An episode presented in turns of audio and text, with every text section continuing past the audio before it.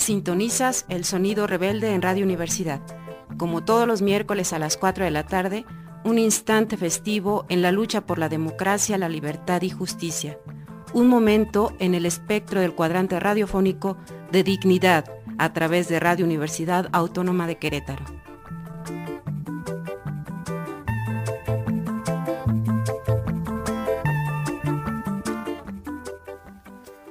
Este es Sonido Rebelde, de izquierda anticapitalista, con la sexta declaración de la selva lacandón y con otra forma de hacer política.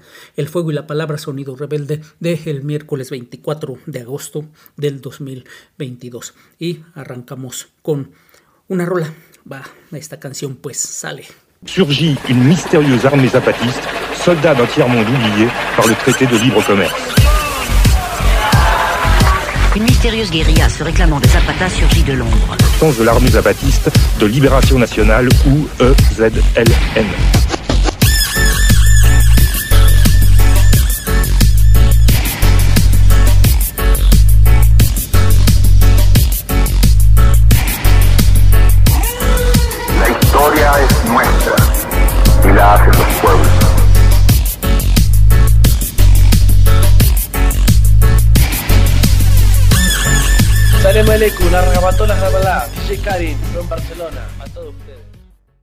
El muro y la grieta. Esa es una primera parte.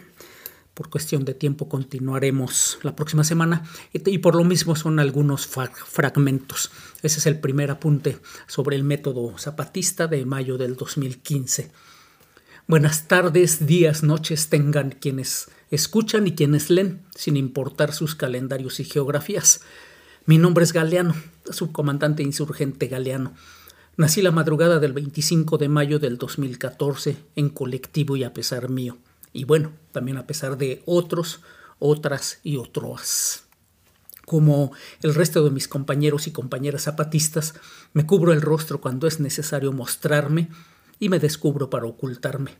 A pesar de no cumplir aún el año de vida, el mando me ha asignado el trabajo de posta, vigía o centinela en uno de los puestos de observación de esta tierra rebelde. Tomé el nombre de Galeano del de un compañero zapatista, un maestro y organizador indígena que fue atacado, secuestrado, torturado y asesinado por paramilitares amparados en una supuesta organización social, la CIOAC histórica. La pesadilla que acabó con la vida del compañero maestro Galeano inició la madrugada del 2 de mayo del 2014. Desde esa hora, nosotras, nosotros zapatistas, iniciamos la reconstrucción de su vida.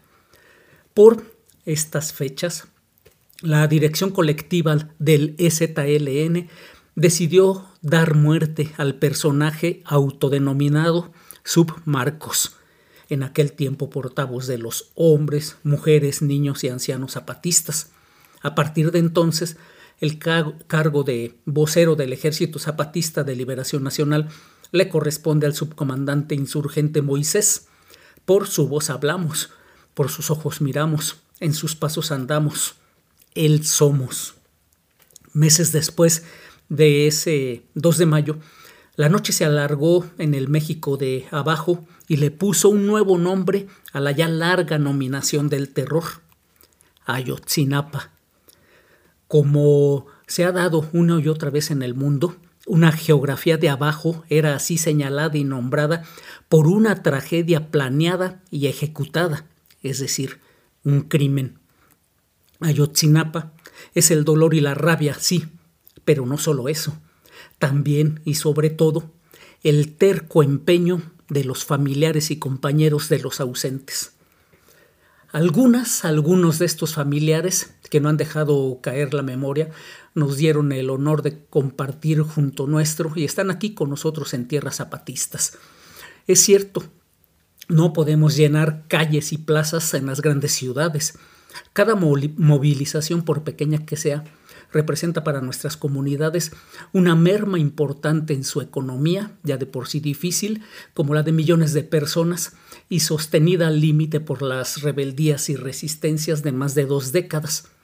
En nuestras comunidades, digo, porque nuestros apoyos no son la suma, la suma de individualidades, sino que son acción colectiva, reflexionada y organizada. Son parte de nuestra lucha. No podemos brillar en las redes sociales ni hacer llegar sus palabras más allá de nuestros corazones. Tampoco podemos apoyarlos económicamente, aunque bien sabemos que estos meses de lucha les han golpeado en su salud y en sus condiciones de vida. Ocurre también que nuestro ser rebelde y en resistencia, las más de las veces es visto con resquemor y desconfianza. Movimientos y movilizaciones que en distintos rincones se levantan prefieren que hagamos o que no hagamos explícita nuestra simpatía, aún sensibles al qué dirán mediático, no quieren que su causa sea asociada de manera alguna a los encapuchados de Chiapas. Lo entendemos, no lo cuestionamos. Nuestro respeto es a las rebeldías que pululan en el mundo y eso incluye el respeto a sus valoraciones, a sus pasos, a sus decisiones. Respetamos, sí, pero no ignoramos. Estamos pendientes de todas y cada una de las movilizaciones que enfrentan al sistema tratamos de comprenderlas, es decir, de conocerlas. Sabedores somos que el respeto nace del conocimiento y que el miedo y el odio, esas dos caras del desprecio, nacen no pocas veces de la ignorancia. Aunque pequeña es nuestra lucha, algo hemos aprendido en estos años, décadas, siglos, y esto queremos decirles. No crean en quienes les dicen que la sensibilidad y la, la simpatía, el apoyo, se mide en calles abarrotadas, en plazas colmadas, en grandes templetes, en el número de cámaras, micrófonos, encabezados periodísticos, tendencias en redes sociales. La inmensa mayoría en el mundo, no solo en nuestro país, es como ustedes, hermanas y hermanos familiares de los ausentes de Ayotzinapa, personas que tienen que pelearle al día y a la noche un pedazo de vida, gente que debe luchar para arrancarle a la realidad algo para sostenerse. Cualquiera de abajo, hombre, mujer o troa, que conozca la historia que les duele, simpatiza con su lucha en demanda de verdad y justicia, la comparte porque en sus palabras ven la repetición de sus historias, porque se reconocen en su dolor, porque se identifican con su rabia. La mayoría no ha ido a marchar, no se ha manifestado, no ha creado temas en redes sociales, no ha roto cristales, no ha incendiado vehículos, no ha gritado consignas, no ha usurpado templetes, no les ha dicho que no están solas, solos. No lo han hecho simple y sencillamente porque no han podido hacerlo, pero han escuchado, y respetan su movimiento. No, no desfallezcan. No crean que porque quienes antes estuvieron a su lado se han ido, después de cobrar su parte o después de ver que no podían cobrarla, su causa es menos dolorosa, menos noble, menos justa. El camino que han llevado hasta ahora ha sido intenso, cierto, pero ustedes saben que todavía falta mucho por andar. Saben uno de los engaños de arriba es convencer a los de abajo de que lo que no se consigue rápido y fácil no se consigue nunca. Convencernos de que las luchas largas y difíciles solo cansan y nada logran. Trucan el calendario de abajo sobreponiéndole el calendario de arriba. Elecciones, comparecencias, reuniones, citas con la historia, fechas conmemorativas que solo ocultan el dolor y la rabia. El sistema no le teme a los estallidos, por muy masivos y luminosos que sean. Si un gobierno cae, hay en su alacena otros para reponer e imponer. Lo que lo aterroriza es la perseverancia de la rebeldía y la resistencia de abajo, porque abajo es otro el calendario, es otro el paso, es otra la historia, es otro el dolor y otra la rabia. Y ahora, al pasar de los días, este abajo disperso y plural que somos ya no solo está atento a su dolor y a su rabia, también estamos atentos a su persistencia, a su seguir, a su no rendirse. Créanos, su lucha no depende del número de manifestantes, del número de notas periodísticas, del número de menciones en redes sociales, del número de giras a las que los inviten. Su lucha, nuestra lucha, las luchas de abajo en general, dependen de la resistencia, de no rendirse, de no venderse, de no claudicar. Bueno, claro, eso según nosotras, nosotros zapatistas. Habrá gente que les diga otras cosas. Les dirán que es más importante estar con ellos, ellas. Por ejemplo, que es más importante llamar a votar por tal o cual partido político, porque así encontrarán a los ausentes. Y que si no llaman a votar por tal o cual partido, no solo habrán perdido la oportunidad de recuperar a quienes les hacen falta, también serán cómplices de que el terror sigue en nuestro país. Ya ven cómo hay partidos políticos que se aprovechan de las necesidades materiales de la gente, que ofrecen despensas, útiles escolares, tarjetas, pases para el cine, cubetas, gorras, tortas y agua pintada en empaque Tetrapac. Bueno, pues también hay quien se aprovecha de las necesidades sentimentales de la gente. La esperanza, amigos y enemigos, es la necesidad que mejor se cotiza allá arriba, la esperanza de que todo va a cambiar, de que ahora sí el bienestar, la democracia, la justicia, la libertad, la esperanza de que los iluminados de arriba le arrebatan a los jodidos de abajo y luego se la venden. La esperanza en que la solución a las demandas está en el color de uno de los productos en la alacena del sistema. Tal vez es gente que sabe más que nosotros, que nosotras zapatistas. Son sabios, sabias. Es más, cobran por saber. El, el conocimiento es su profesión, de eso viven o con eso defraudan. Ya ven que ellos saben más y refiriéndose a nosotras, nosotros, dicen que estamos perdidos allá en las montañas, quién sabe dónde, y dicen que llamamos a la abstención y que somos sectarios, tal vez porque a diferencia de ellos nosotros sí respetamos a nuestros muertos. Ah, es tan cómodo decir y repetir ocurrencias y mentiras, tan barato difamar y calumniar, y luego predicar la unidad, el enemigo principal, la infalibilidad del pastor, la incapacidad del rebaño. Hace muchos años, los zapatistas, las zapatistas no hacíamos marchas, no gritábamos consignas, ni enarbolábamos pancartas, ni levantábamos los puños, hasta que una vez marchamos. La fecha, el 12 de octubre de, de 1992 cuando allá arriba celebraban 500 años del encuentro de dos mundos. El lugar, San Cristóbal de las Casas Chiapas, México. En vez de pancartas llevamos arcos y flechas, y un silencio sordo fue nuestra consigna. Sin mucha bulla, la estatua del conquistador cayó.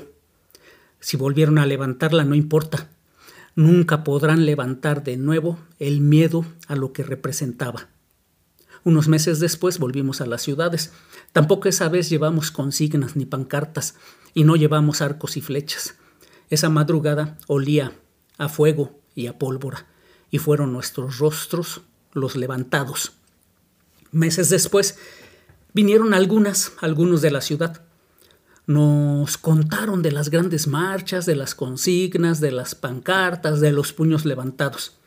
Claro, agregando siempre que si es que estos pobres inditos e inditas que somos, porque cuidaban la equidad de género, sobrevivíamos, era gracias a ellos y ellas que en la ciudad habían detenido el genocidio de los primeros días de ese año de 1994.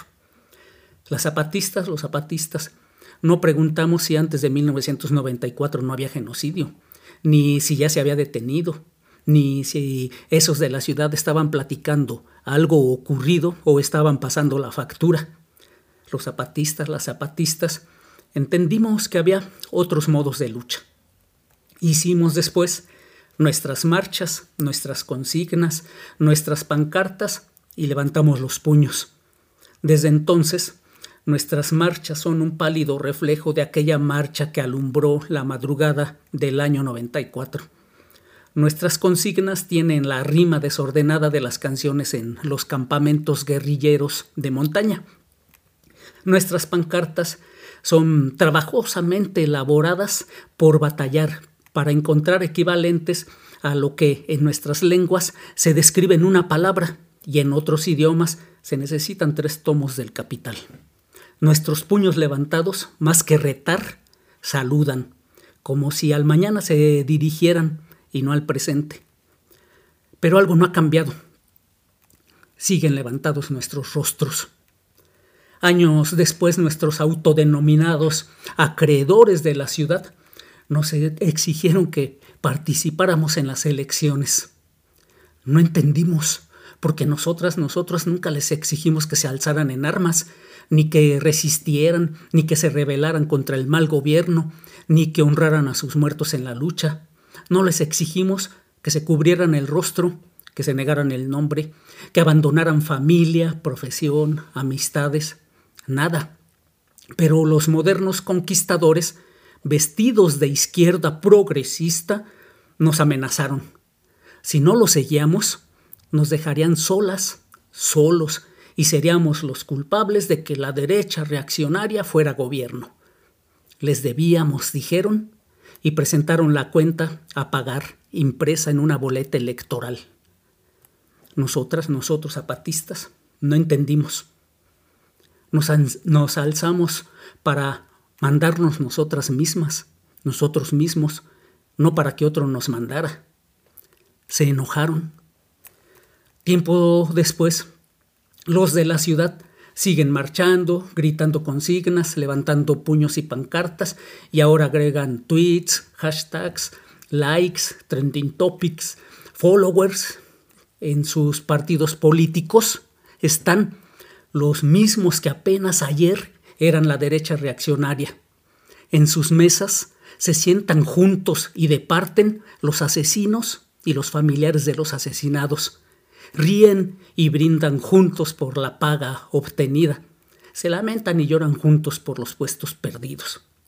Mientras tanto, las zapatistas, los zapatistas, también marchamos a veces, gritamos consignas imposibles o callamos, en veces levantamos pancartas y puños, siempre la mirada. Decimos que no nos manifestamos para desafiar al tirano, sino para saludar a quien en otras geografías y calendarios lo enfrenta. Para desafiarlo, construimos. Para desafiarlo, creamos. Para desafiarlo, imaginamos. Para desafiarlo, crecemos y nos multiplicamos. Para desafiarlo, vivimos. Para desafiarlo, morimos. En lugar de tweets, hacemos escuelas y clínicas. En lugar de trending topics, fiestas para celebrar la vida derrotando a la muerte.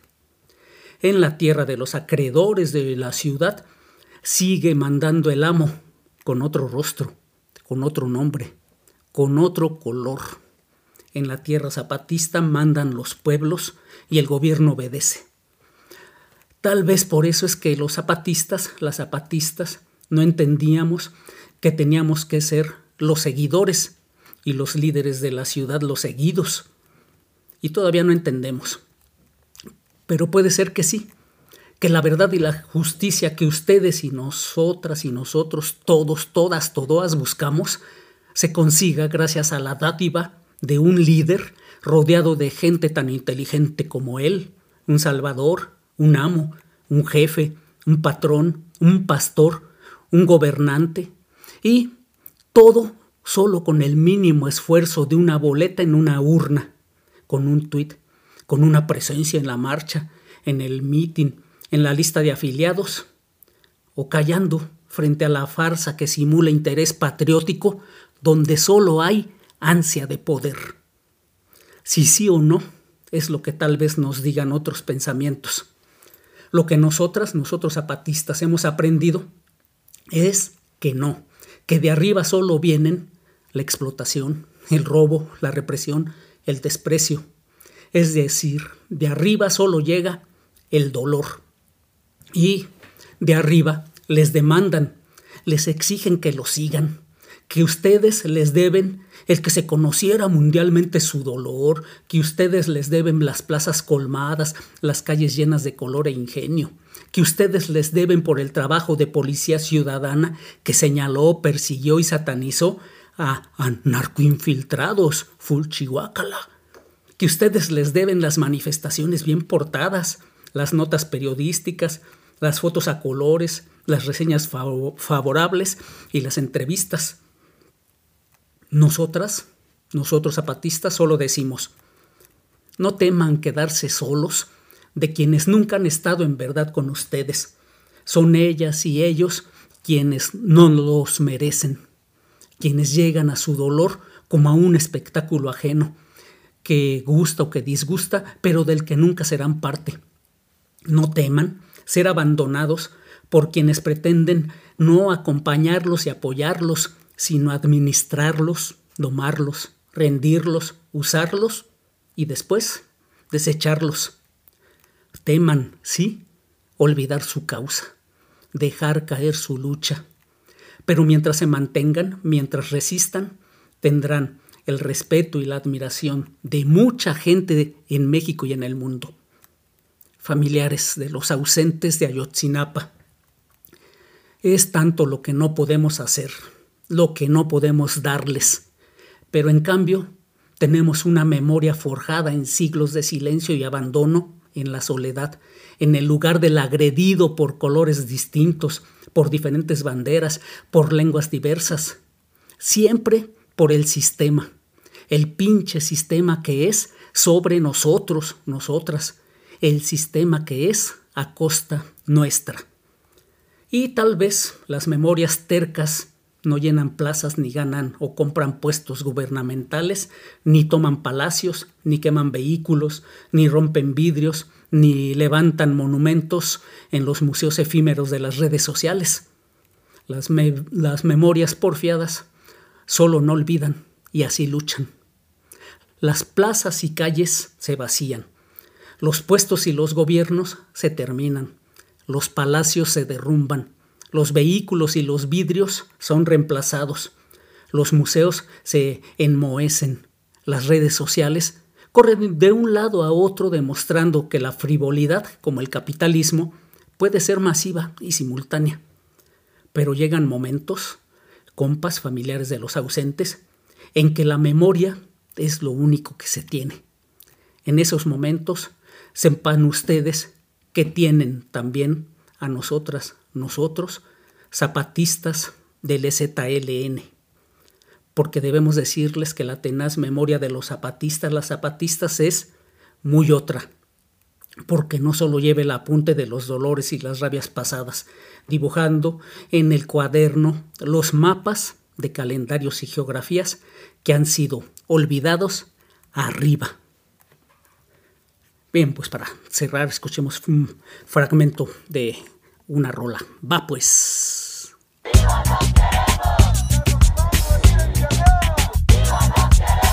Nadie hizo nada para impedir la desaparición de 43 estudiantes.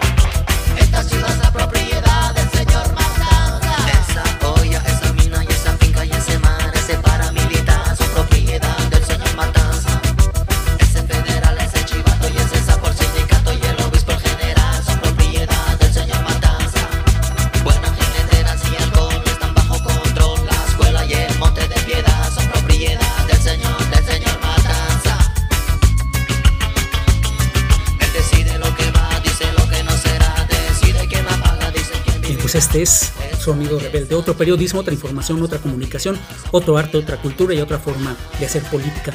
Libertad y justicia para todos los presos políticos del país, que se cancelen las órdenes de aprehensión en contra de luchadores sociales, que se cierren las carpetas de investigación que criminalizan a los defensores del agua. El agua es del pueblo no a los megaproyectos de muerte y destrucción del mal gobierno y no más agresiones a las comunidades zapatistas. Sale pues la lucha, sigue. Esto no se acaba, falta lo que falta. Aquí el próximo miércoles a las 4 de la tarde con más resistencia, rebeldía, dignidad y los ritmos del espejo. Más.